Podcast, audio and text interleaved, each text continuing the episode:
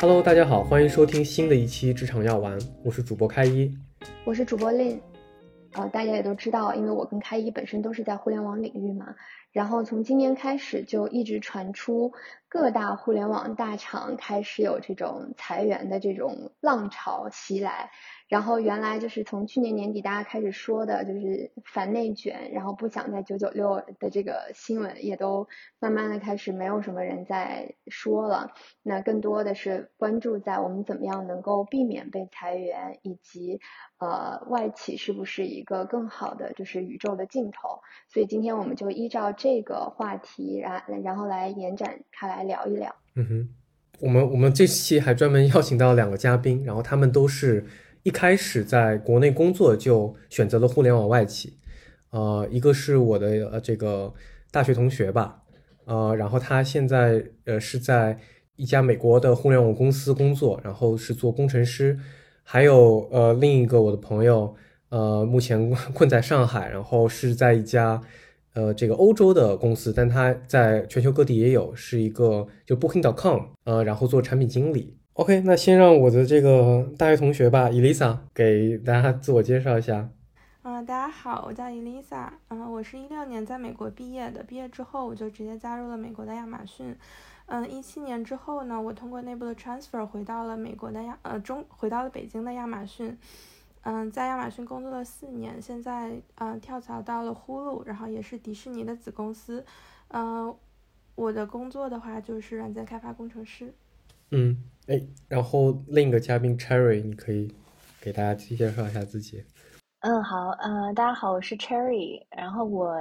是美国本科，大概一三年毕业了之后，然后就一直回国在上海。嗯，外资的互联网企业的话，我有两段经历，然后第一段的话是在呃美国的 Uber，然后。呃，那个时候的话也是在美国，呃，在那个 Uber 的上海的 office，然后大概待了一年左右的时间。然后之后的话，我就去到了欧洲的一家，呃，这个最大的一个 OTA，呃，也是全球最大一个 OTA Booking.com。然后在现在在呃还在 Booking 做那个产品经理。嗯，欢迎欢迎，这重量级的两位嘉宾。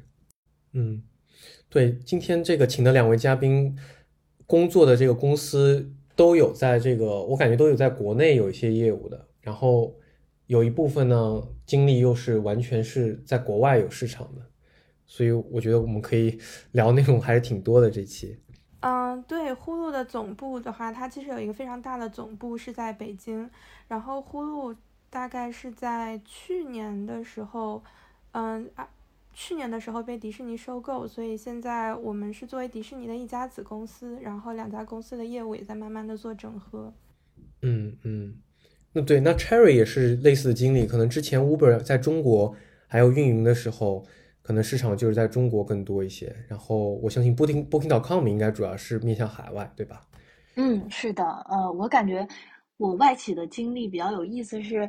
嗯，因为 Uber 跟 Booking 它正好是不同阶段的一个公司状态，因为 Booking 已经是一个比较，呃，这个十多年的一个上市的企业，然后是一个已经在比较稳健的一个 mature 的状态。然后当时 Uber 进入中国的话是一个比较早期的状态，所以其实这两段经历它的工作体验也很不一样。然后在 Booking 的话，因为我在 Booking 现在已经待了五年了，然后其实也是。呃，经历了 Booking 从进入中国到去摸索它在中国这个 office 怎么定位，然后中间有一度时间，其实我们也会以一个 China office 的呃形态出现，想要做中国的市场，然后但最后因为呃这个全球 COVID 这个大的疫情啊等等，我们现在其实是一个呃类似 satellite office，然后在上海，然后但是是做全球业务的这么一个状态。嗯，了解。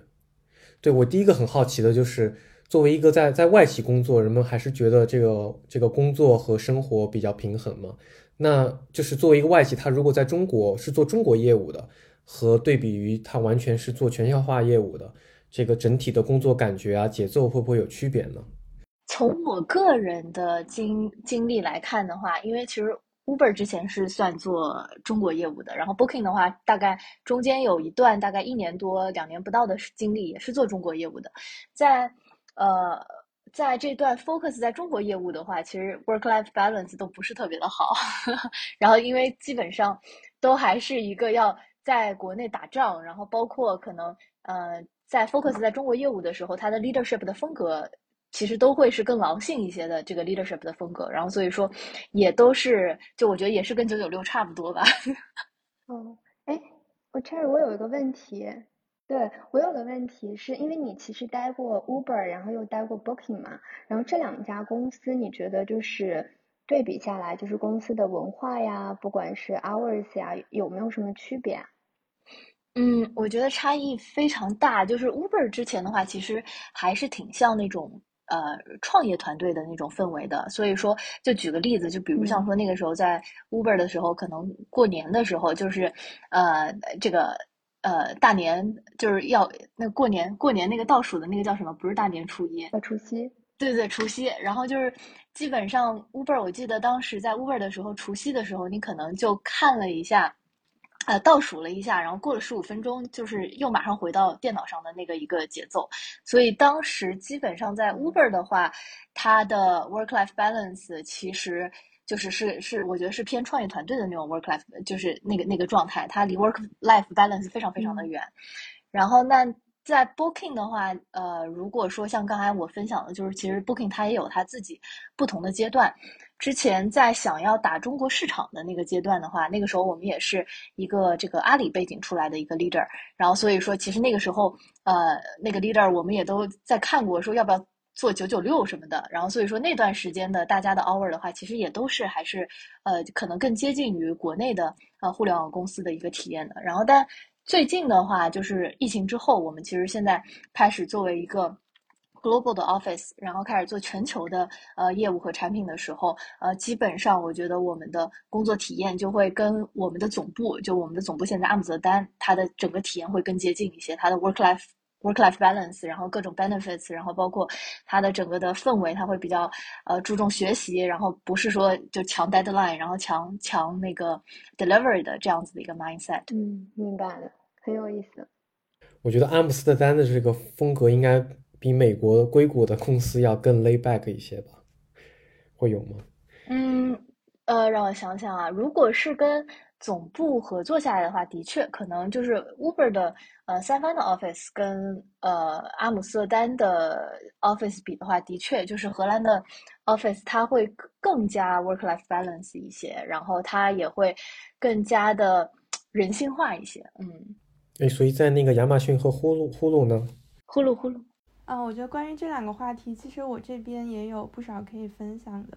嗯，我觉得首先从 work work life balance 的角度来看的话，呼噜肯定就是是一家在 WLB 上面非常受好评的一家公司。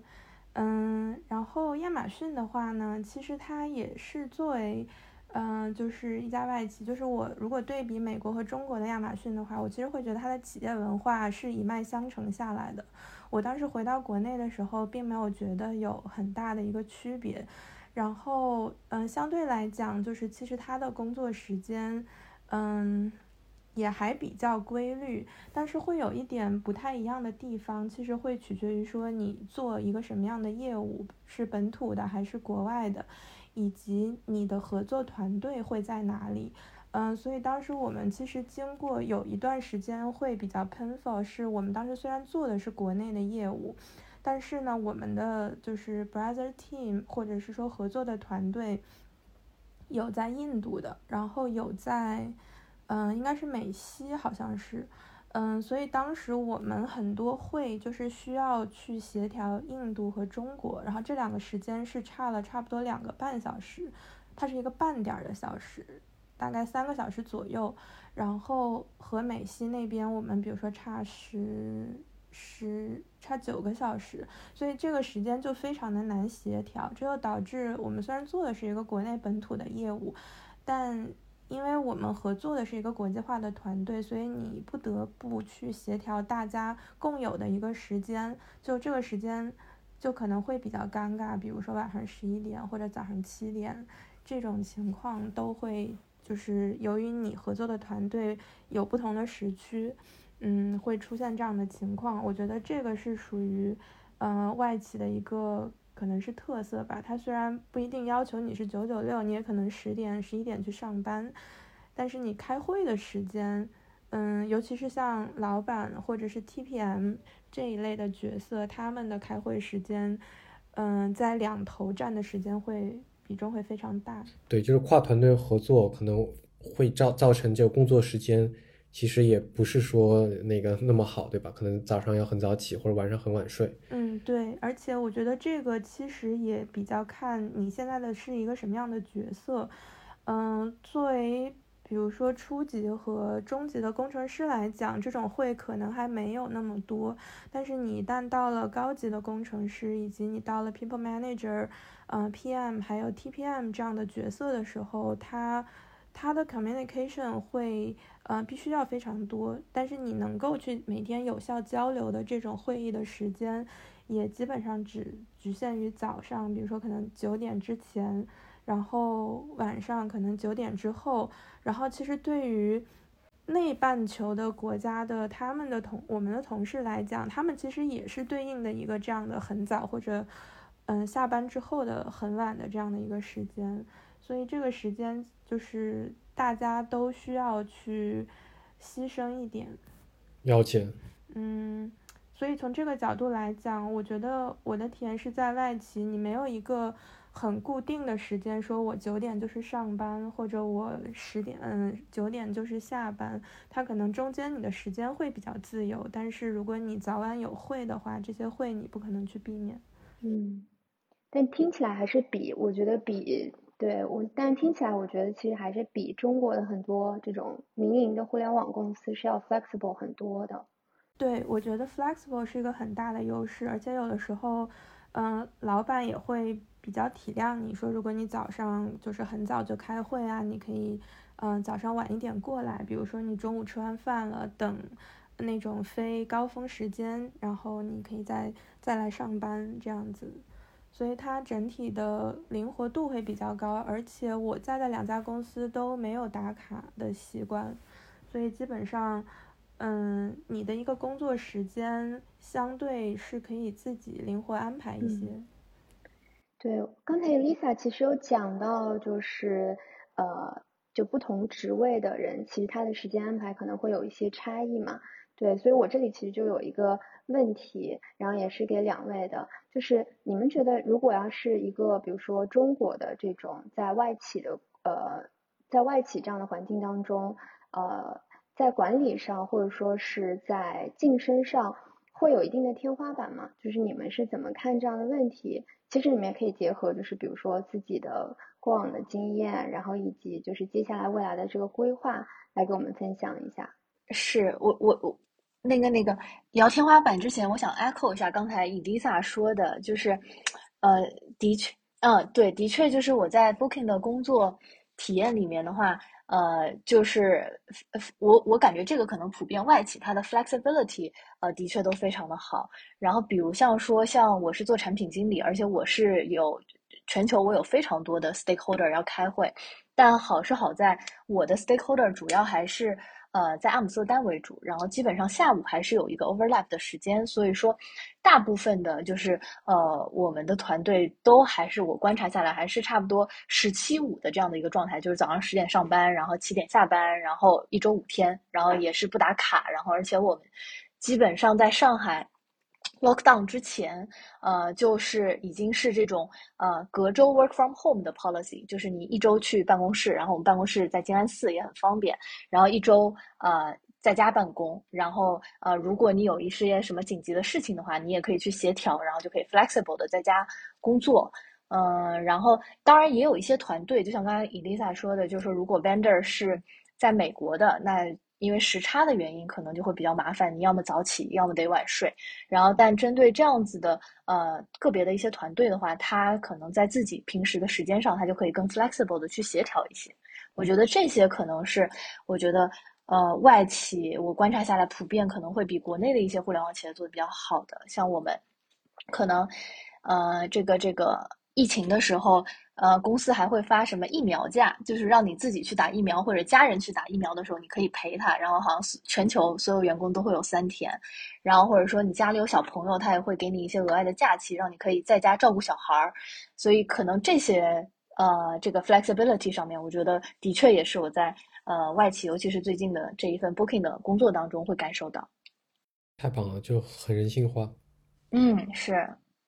然后那我想问一下，呃，刚才提到那个呃天花板，就是呃就是我咱们对这个天花板的定义是指说，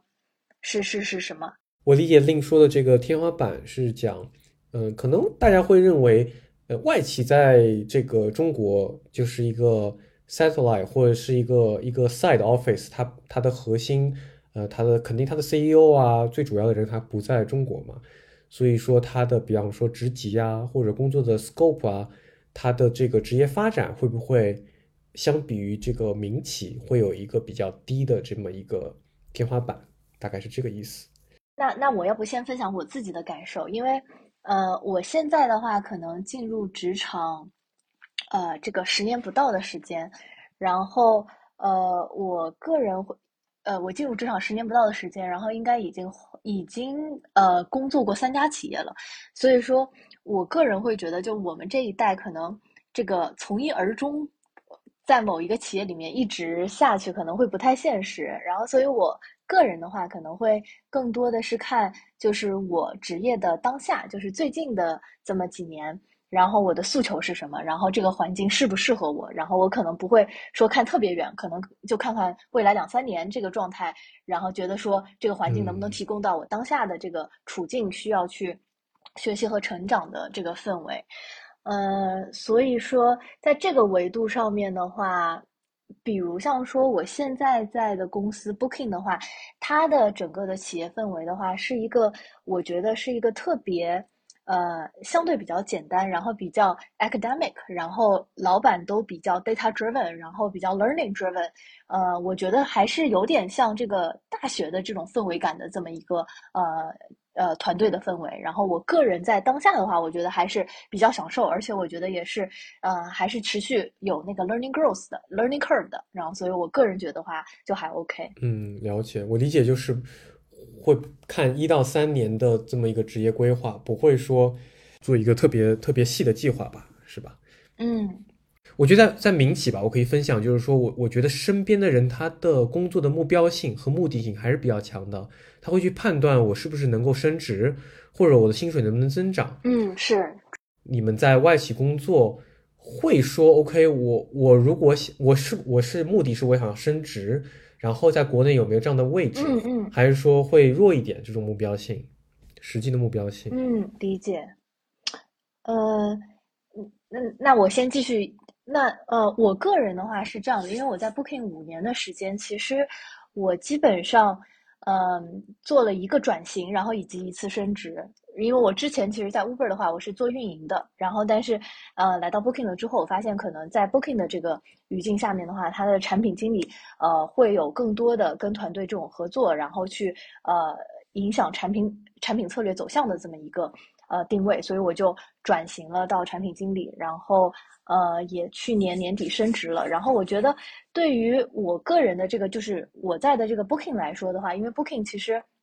虽然现在。全球疫情其实对旅游业整个行业影响都非常大，然后但因为 Booking 正好是也是他在他自己的一个呃怎么说呃增长的这个呃阶段下面，他想要去探索 Global Office 的这么一个 set up，所以说其实中国也是一个他基本上过去一两年看到了一些不错的成绩，然后最近。准备在大力招人的这么一个阶段，所以说其实反而是一个呃机会各方面还还都还不错的一个状态下，所以说我个人最近几年的话，就是没有感受到那个瓶颈或者天花板的那个体验，反而觉得说，哎，公司一直在招人，然后我们今年还要招好多好多人的这么一个感受。了解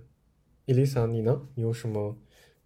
关于天花板的这个思考？嗯，那我分享一下我这边的想法，因为我其实到目前为止，我也只工作了五年吧，我觉得相对于职业生涯可能还处于早期，所以因为我还没有到那个天花板的阶段，所以嗯。我的就是我没有说从一个过来人的经验，但是我可以分享一点我在这两家公司的一个升职的体验，以及它的可能升职和培养的一个体系，以及我观察到的在这两家公司其实都有，嗯，就是他们在一家外企工作了非常长的时间，就是十几年，然后做到嗯比较高一点 level 的这样的。我认见到的一些老板和这样的一些人的经历。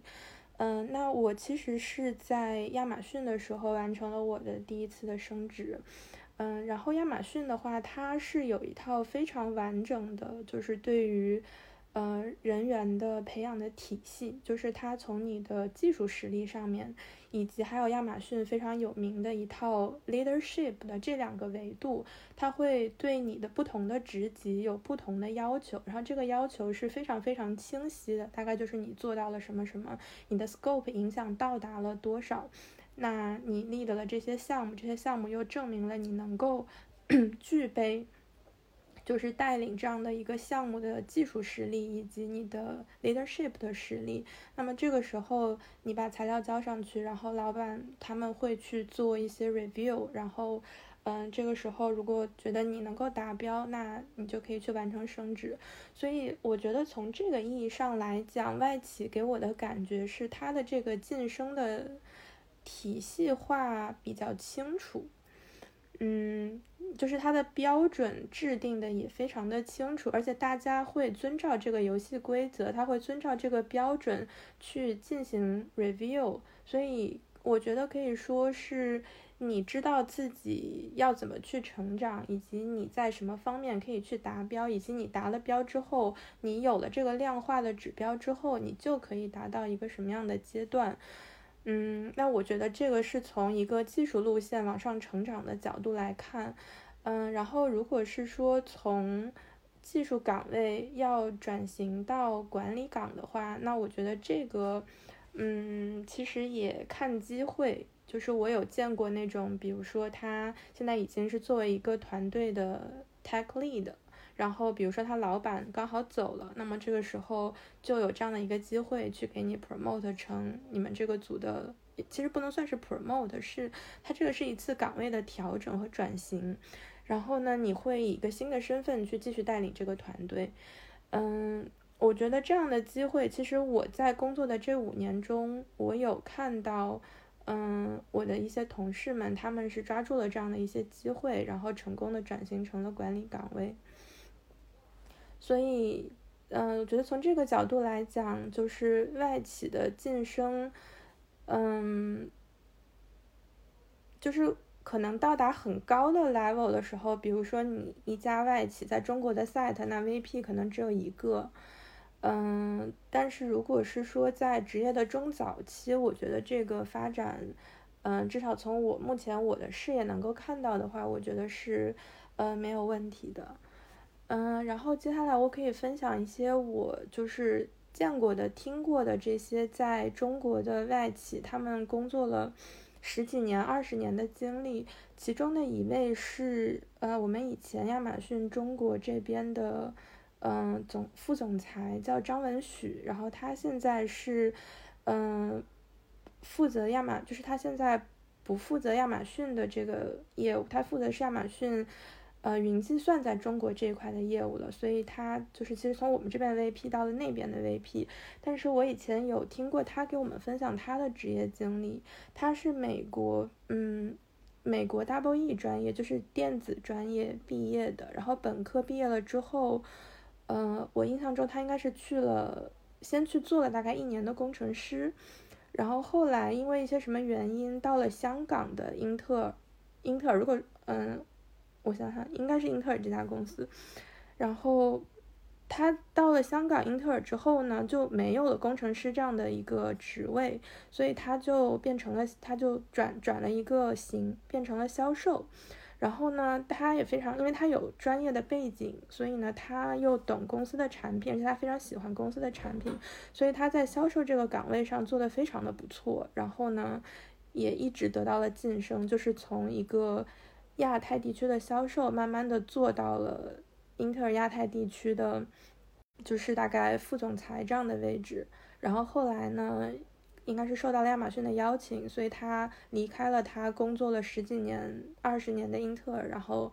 接受了亚马逊这边的职位，然后现在也一直在亚马逊做。所以其实我觉得我在我的工作中，我见到了很多这种。在一家外企工作了十几年，并且成长成为一个，呃 manager、senior manager 和 director 的例子。嗯，了解。对，我觉得这个分分享很受用。我听上来就是两位的分享更多，这个天花板它可能是多维度的，其中一个维度就是外企给你的一个比较清晰的晋升的道路，嗯呃，然后并且呢，在日常的工作当中让你获得一些个人成长的体验，所以人们其实不会不会焦虑说我是不是有职业天花板，是而是在呃享受和享受这个每每天的一些工作成长，或者说我知道该怎么去向下一个里程碑去进步。这样子的话，大家可能对于天花板这个问题其实也不是一个问题了。嗯，我觉得的确是像伊丽莎和我还都是算偏职业偏早中期嘛，就是还还还其实还是一个小兵的这么一个定位。那在这个维度上面，其实像外企的话，的确刚才听下来，就是 Booking 的话，其实跟那个伊丽莎说的亚马逊的那个呃这种职业晋升的 framework 感觉是差不多的。就是像我们在呃公司内部的话，也会是就所有的人你都可以有一个 PDP，就是 Personal Development Plan。然后那它你不管你是什么 function 的，你是产品也好，然后 tech 也好，designer 也好，就是它都会有自己比较明确的这样子的一个 career 的 framework。然后你可以 either 选 craft。呃，或者 management 就这两条线去选择，然后基本上它在 career 的 framework 里面，比如像你是 core level，呃 core level 还是 senior level 还是什么 level，它其实都会在各个维度有非常明确的，就是呃这个像像像给你写简历一样非常明确，就是说你要，比如像说你要达到，比如像以产品经理为例，那你对产品的 strategy 你要做到什么什么。呃的概念，然后你对于 stakeholder 的 management 你要做到什么什么样的概念？那你对于 tech 的 understanding 你要做到什么什么样的概念？然后它其实会在每一个档位，它会有非常明确的这么一些要求。呃，然后因为我呃去年年底刚刚申请呃 promotion 嘛，然后整个申请 promotion 的过程就非常像我当时在申请美国大学的那个过程。因为其实你就是要整理自己所有的素材，然后基于一个相对比较明确的 criteria，你去写写自己的一个 application 的 essay，然后基本上就会分成，比如像说 craft，然后 community 的 contribution，然后包括呃你，因为我们也会比较在意公司的企业文化，所以我们会有呃五个 booking 的 value，然后就是类似呃什么。呃，这个这个呃，succeed together 啊，等等的，然后这些你要去找一些你工作当中的例子，然后去论证说你。这些东西都有了，然后你是提交一个 application，然后它会以 local panel 先打分，然后到 global 的 community panel，然后再打分，然后大家一起投票，然后看说你能不能过。然后如果对你这个 application 有疑惑的前前提下，然后那可能这个 panel 还会再继续问问题，然后会需要你的老板去帮助你去再继续的就回答那些 challenge 的问题，然后最后就能够申请通过。就是它整个过程的话。呃，的确，就像 Elisa 说的，它还是一个相对，呃，规则非常清晰，然后你知道你该怎么努力，然后以及呃，你过了，你也会知道为什么过了，你不过的话，也会有很明确的 feedback 告诉你说啊，比如像你 community contribution 还不够，然后怎么怎么样，就它也会有很明确的 feedback，所以整体上来说，呃，的确就是我感觉在晋升的这个道路上，就是职业早中期，它的一个呃这个。呃，这个框架体系感，然后各方面，其实他的那个焦虑感会更低，因为你大概知道你想你你在做什么事情。嗯，对我我感觉这个天花板，如果相较于互联网民企啊，就中国，比方说腾讯、阿里啊什么的，中国这边更多的是有点乱世出枭雄，就是我可以看到很多呃民企的互联网，你可能比较年轻的时候就能够。做到比较好的位置，就第一方面可能是业务的这个发展也非常快，团队拓展很快。第二方面，恰恰因为这个升职体系在早期，呃，我觉得没有外企那么明确和成熟吧，所以说这个实际上是整个这个业务啊，或者是组织扩大推着你可能往上做到这个水平，呃，所以听上去民企的天花板好像高一点，对，但我很很赞同两位嘉宾的，实际上。从我听上去，这种比较成熟的这种呃晋升的这个机制和鼓励机制，能够呃更多的训练出一个比较成熟一点的职场人吧。就也不好说，比方说在很年轻的时候，你呃，负责很大的一个 scope，它对于长期的职业发展就一定是一定是很好的，或者一定就是天花板高的。嗯，我对我刚才其实很很想补充的一点，就是因为我我虽然没有在国内的企业工作过，但是我的就是听过的故事，我的感觉是他们可能更多的，比如说你自身有了这样的一些素质啊，然后。就像刚才开一学长说的，就是乱世出枭雄，然后你是最后成为那个带领大家去往上走的人。但是外企的话，我感觉这样子的机会会比较少，它相对来讲，你的一个职业成长和发展会非常的教科书化，就是会非常的 standardize。然后你自己的成长呢，是你公司它 value 的这些，呃。员工的素质、能力和价值观，他会用这些东西去，嗯，要求你，但是他也同时会提供一个好的环境去培养你的这些能力，嗯，所以就是因为我从一家企业跳到另外一家企业之后，那呼噜这一边的话，因为呼噜以前是一家从小就是呼噜是家流媒体公司，然后是一家，嗯，以前从就是相对它是一家比较小型的那种科技公司，所以它不像亚马逊。这样一个大体量的科技公司，它有这么多的条条框框，嗯，所以就是我跳过来之后，当时我老板就是，嗯，感叹了一句话说：“哎，不愧是亚马军校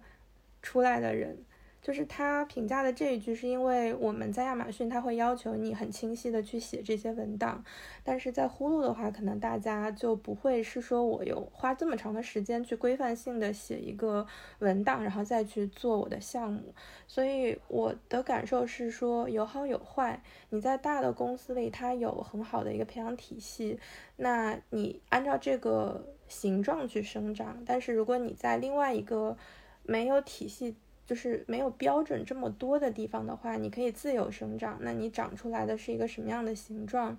嗯，很，我觉得可能这种就更多的去看你自己的能力以及机遇。那我觉得这是对比这两种不同的企业文化能够带给人的不同的塑造吧。嗯，是的，同意 Lisa。就我觉得其实还是会回归到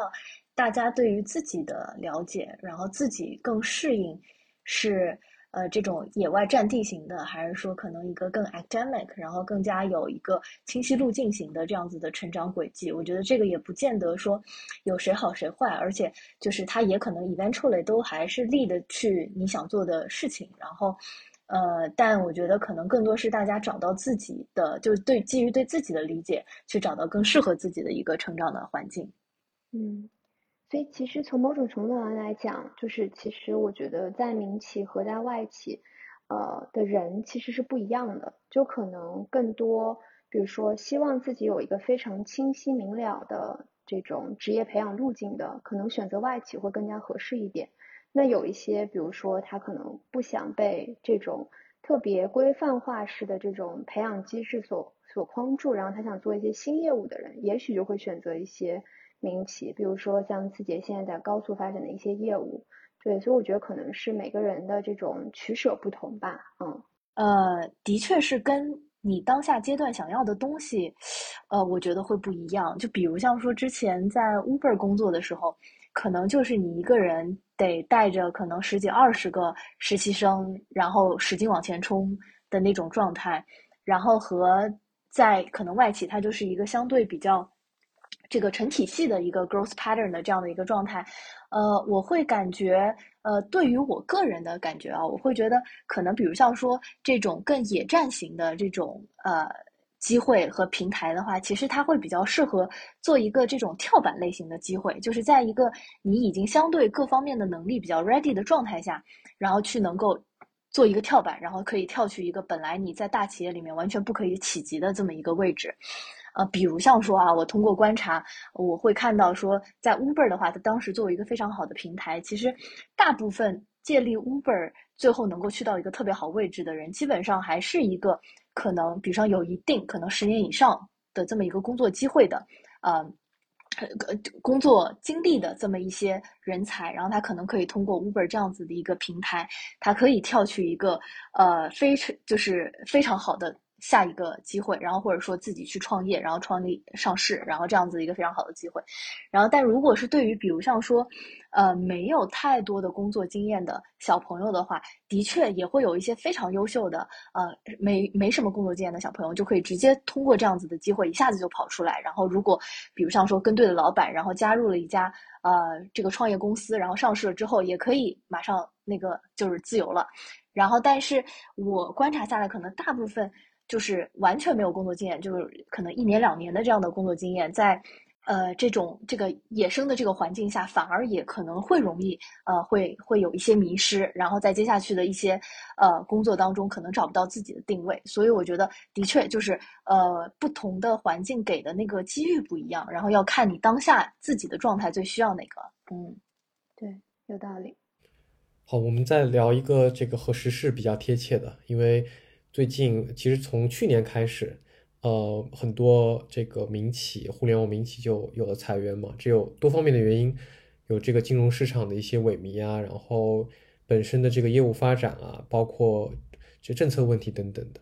嗯，那就很多人也会问我嘛，就是还有哪些地方可以去？那么就是国内的这个在外企工作的话，会不会相对稳定一点？外企是不是一个比较好的稳定港湾呢？两位有什么看法？嗯，我觉得可能这个要去看，首先你怎么去定义稳定这个问题，因为就是你你的目标是说稳定到你退休还能一直够一直能够拿着退休金，还是说比如说我相对一个时间段内可能两年三年甚至五年，嗯，公司不太有大的变动，我觉得如果是前一种稳定。就是外企是肯定不能够给你的，因为外企其实就是爱裁员，嗯，但是它的裁员就像我们其实如果是在互联网内吧，大家肯定听过之前的那个 Adobe 裁员，然后以及 Oracle 裁员。那其实你现在很多同事，你听他们自我介绍都是说啊，我以前在 Adobe 在在 Oracle 把 Oracle 干倒了，去了 Adobe，然后我去了 Adobe 之后，Adobe 也倒了，然后我现在比如说来了亚马逊。然后你听到这样同事的介绍的时候，对，就是你会知道说，在这么长的一段时间里，其实变化才是唯一不变的东西。我们不可能会希望说一家，嗯，在中国的外企它没有业务调整，它很有可能是因为各种各样的原因，比如说像中国这边，其实它的成本也很高，然后它会有很多的业务调整，就是它也会有像现在。嗯，国内的企业就是毫无征兆突然 shut down 的那一天，嗯，我觉得这个事情其实你除了在公务员体系之内，或者可能比如说银行这种国企之内吧，外企也会有这样的一个风险。只不过，嗯，如果是从这几年的环境来看的话，可能它的变动没有那么突然吧。是的。因为 Booking 是旅游行业，然后现在疫情嘛，所以其实旅游业之前基本上所全球所有的旅游行业里的企业都多多少少有裁员，嗯，然后那我个人感觉的话，其实就是因为我也是在等于说在公司内部经历了这一波裁员，然后但我没被裁掉，呃，但因为身边也会有认识的同事，然后平时经常合作的同事会被裁裁掉，然后那你也会看他们经历的所有的东西，然后包括。再对比一些可能其他呃国内的一些大厂可能会经历过裁员的同事朋友的话，呃，那我我个人感觉可能外企它的裁员裁员过程当中其实也会更人性化一些，就是它的呃这个裁员的 package 啊，然后包括像当时我们行业里面 Airbnb 它还会专门呃有人帮你改简历，然后给你写推荐信，帮你找下家呀，然后可能这些事情上面，我觉得外企它呃不管是在好的时候还是坏的时候，他可能会更加人文关怀一些。我个人感觉，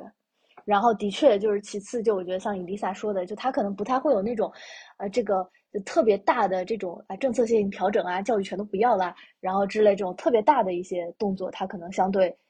因为他可能开展一个业务或者说决定要做一个业务，他的这个决策过程也会更慢一些，所以他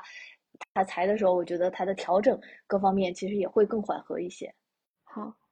嗯。就非常感谢 Lisa 跟 Cherry 今天给我们这么多就是特别有料、干货满满的一些分享，而且都是从自己的个人经历出发来做一些特别实打实的分享，对，就特别感谢。然后其实我这边就是我觉得算是给我的我们的播客粉丝某个福利吧。就是我，我也想带带我的粉丝来问一问，就是两位，你们作为就是内部的 insiders，给能不能给就是外部想要进入这个外企的一些呃同学们一些你们的这个建议也好，或者你们觉得什么样的人适合进入到外企，嗯，都可以。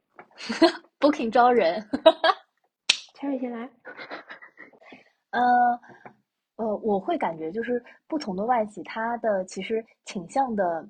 呃，这个人才的风格，我觉得可能也会呃些些许许有一些不一样。所以如果呃你对，比如像说想要进一家公司的话，我觉得呃，尤其对于。外企，我觉得如果你能够找到一个在那边工作的朋友，然后帮你 refer 一下，或者如果你不认识，直接认识朋友，那可能通过一些知乎啊，或者一些这些求职的网站，我觉得可以去搜索一下，因为其实有很多内部的员工其实会留言去分享一些这个呃公司的一些情况，然后企业文化，然后你也可以通过这样的方式去联系到呃他的内部的员工，然后去做一些更多的了解，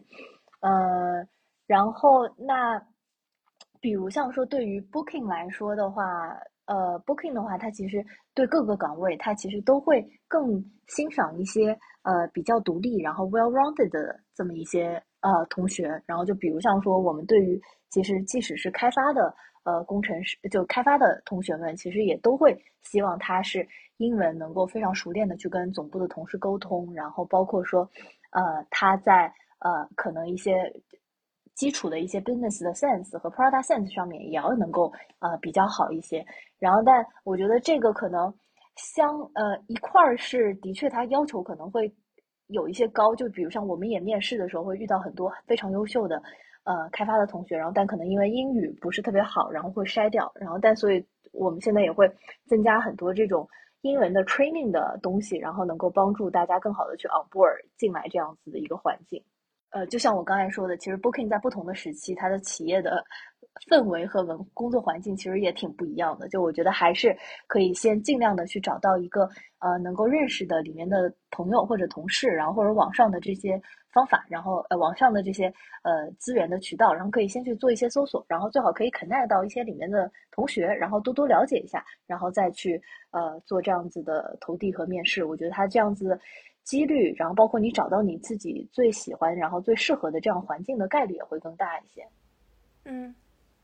呃，我觉得刚才 Cherry 说的很好。然后我这边的感受就是，其实你哪怕是在一家公司里面，你在不同的组之内，然后不同的组的环境，嗯。你的工作体验也都不会很一样，所以这个其实也是要求，就是说你自己可以去做一些调研的工作，然后如果能够去，呃，先先找到，比如说里面的这个人，他给你介绍一个公司整体的工作环境，和这个如果更幸运一点，就是你能够直接了解到这个招聘组和工作老板的一个风格。其实也是还是比较有用的，因为如果是作为社招的角度来讲，其实你是直接面这一个组，而不是说比较大类的我去投进去。那么这个时候，呃，很大一定程度上说决定了你之后的一个工作状态。然后我觉得，嗯，怎么去考虑自己是不是适合进外企？我觉得一方面是可以去想一想自己想。要的一个生活状态是怎么样的一个状态？就是你对于 work-life balance 的要求有多高，然后你对于薪水的期待是多少？嗯，我觉得可能外企它没有现在互联网企业或者之前互联网企业给到那么高，但是其实相对我自己对于薪水还是比较满意的。嗯，那这个就要看你对于这个这两方面自己的选择是什么了。嗯，然后以及我这里可以分享我之前听过的一个真实的小的故事，我觉得这个可以大家听一听来判断大概两边的工作风格有什么样的一个区别。然后，呃，具体的信息我可以打码一下。嗯，这个是之前我们公司招聘进来的一个很厉害的人，然后他是从应该是从国内的某个企业跳过来的，然后这个人的技术肯定是很好的，但是他来了一小段时间之后呢，就是会发现公司和他彼此之间很不合适。哪里不合适呢？就是是因为他是认为说，我和我旁边的这些组，就是我的团队也好，我的组也好，我和我旁边的这些组，我们之间是一个互相竞争的关系，是一个敌对的关系。但是在我们的公司文化里面，我们和旁边的组其实是一个合作型的关系，然后大家之间是没有那么高的一个竞争的。那这个的话，其实它带来了最后你工作上面的很大的一些思维方式上面的差别，以及你工作和做项目上面你去掠夺资源啊，还是大家去共享资源的这些区别。然后最后的一个结果是，公司觉得他的工作和就是他他虽然能力很强，但是和公司并不是很合适，所以后来可能就是嗯工作了一段时间就走了。大概有听过这样的一个故事，所以我觉得这个嗯也是说，如果从国内的企业跳过来，嗯，那你可能需要去面对的一些。也许是 culture shock 吧。嗯，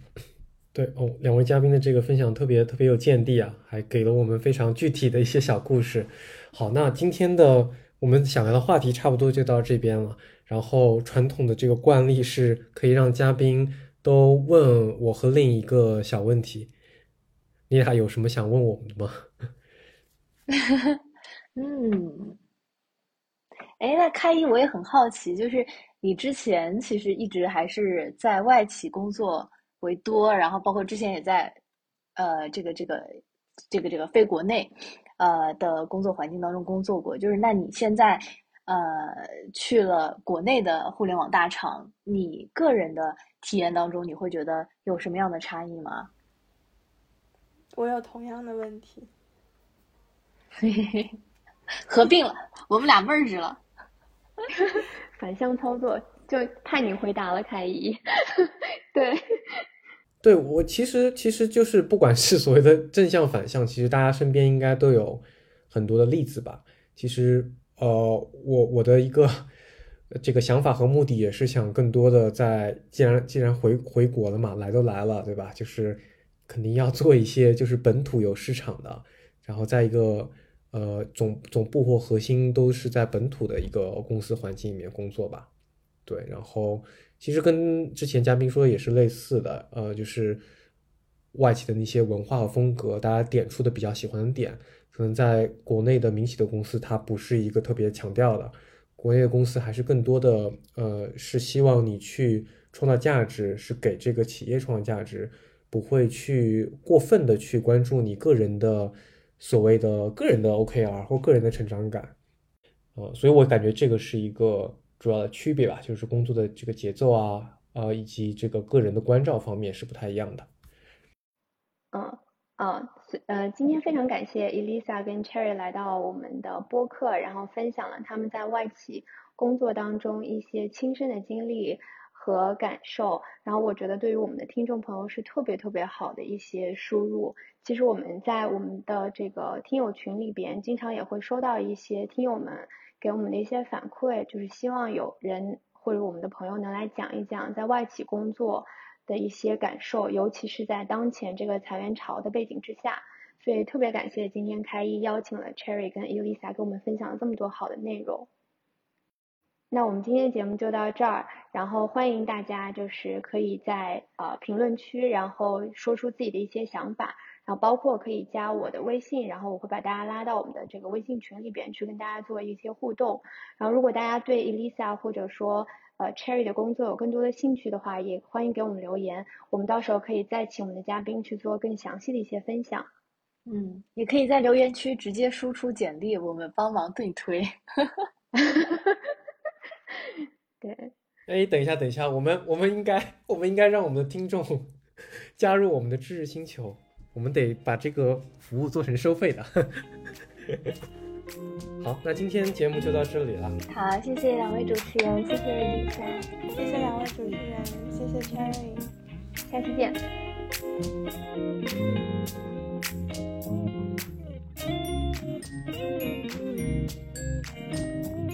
Thank